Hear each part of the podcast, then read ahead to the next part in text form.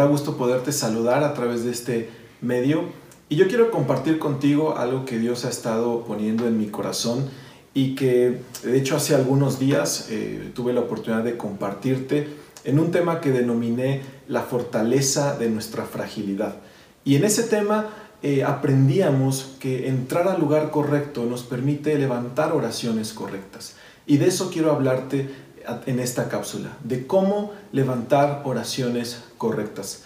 Eh, a lo largo de nuestra vida vivimos diversas situaciones eh, eh, de diferente naturaleza, pero la forma, la única forma de salir victorioso de esos problemas o de esos momentos difíciles es a través de la oración.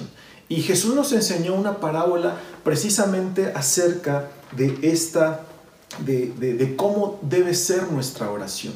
¿sí? Eh, la Biblia nos enseña que debemos buscar la voluntad de Dios, eh, que nuestra oración tiene que estar alineada a la voluntad de Dios y pero a veces se genera un cliché religioso en, en, la búsqueda de esa voluntad de Dios. ¿Sabes? Porque eh, muchas veces buscar la voluntad de Dios pensamos que implica es, quedarnos sentados, eh, cruzando los brazos y no hacer nada. Es decir, tener esa mentalidad hace que no levantemos oraciones correctas, que nuestra fe caiga en un estado de comodidad y dejemos de orar.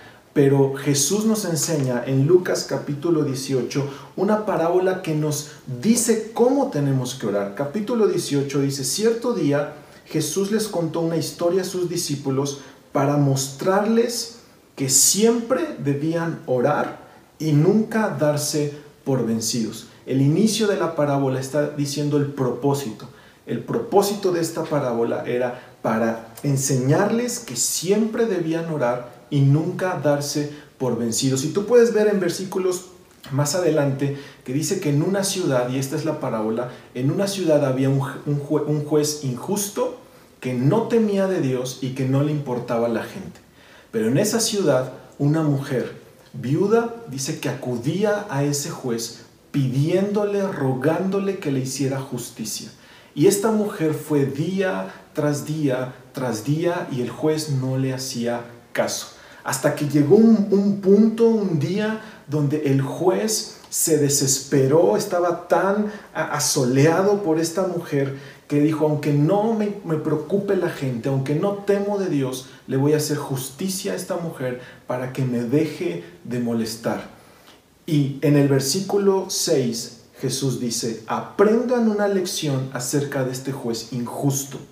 Si hasta, hasta él dio un veredicto justo al final, ¿acaso no creen que Dios hará justicia a su pueblo escogido que clama a Él de día y de noche? ¿Seguirá aplazando su respuesta? Les digo, Él pronto les hará justicia.